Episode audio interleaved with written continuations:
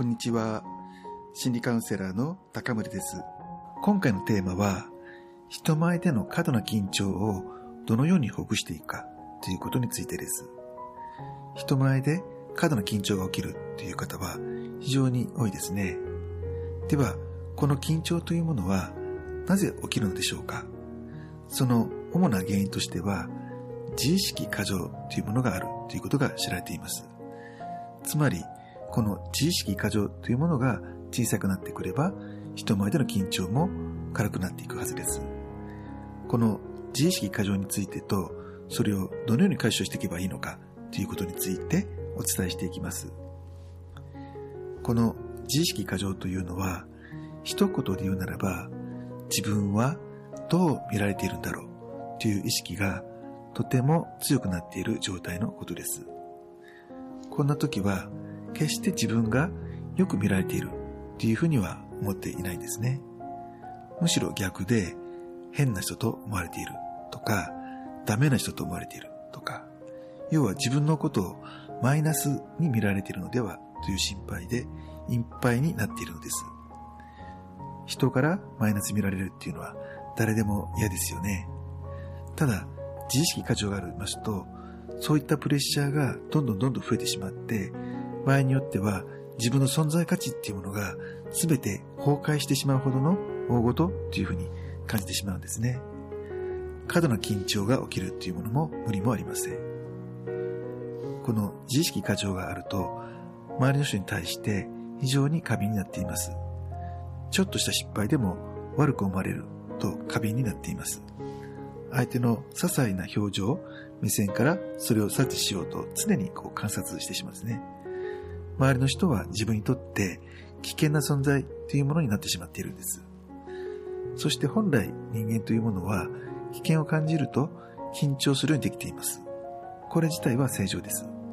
なぜなら緊張は危険から自分を守ろうとする本能的な反応だからです。そして危険を感じ緊張している時にそれをほぐすっていうのは本能に逆らう行為です。ですから緊張をほぐそうとするテクニックっていうのはなかなかうまくいかないんです。このような人から見られることに対する非常に過敏になっている状態は、一般的には自意識過剰と呼ばれています。人前で話すことに苦手意識を感じる方もおられると思います。普段は普通に話しているのに、大勢の前だったり、重要な会議だったりすると、とても緊張し、うまく話せなかったりするんですね。ここで大切なのは、人前で緊張をほぐすということ自体は可能ということです。ただ、人に対して自意識過剰になり、危険を感じること自体は本能ではありません。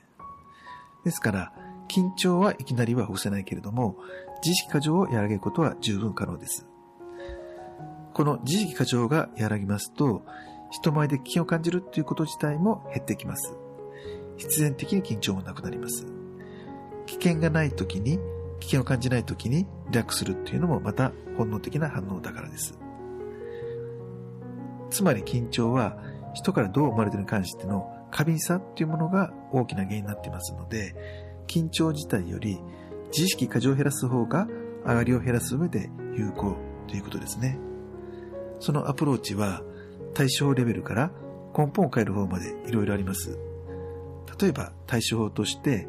人からどう思われてもいいという、ある種開きられるような言葉を自分にかけてあげるというテクニックがあります。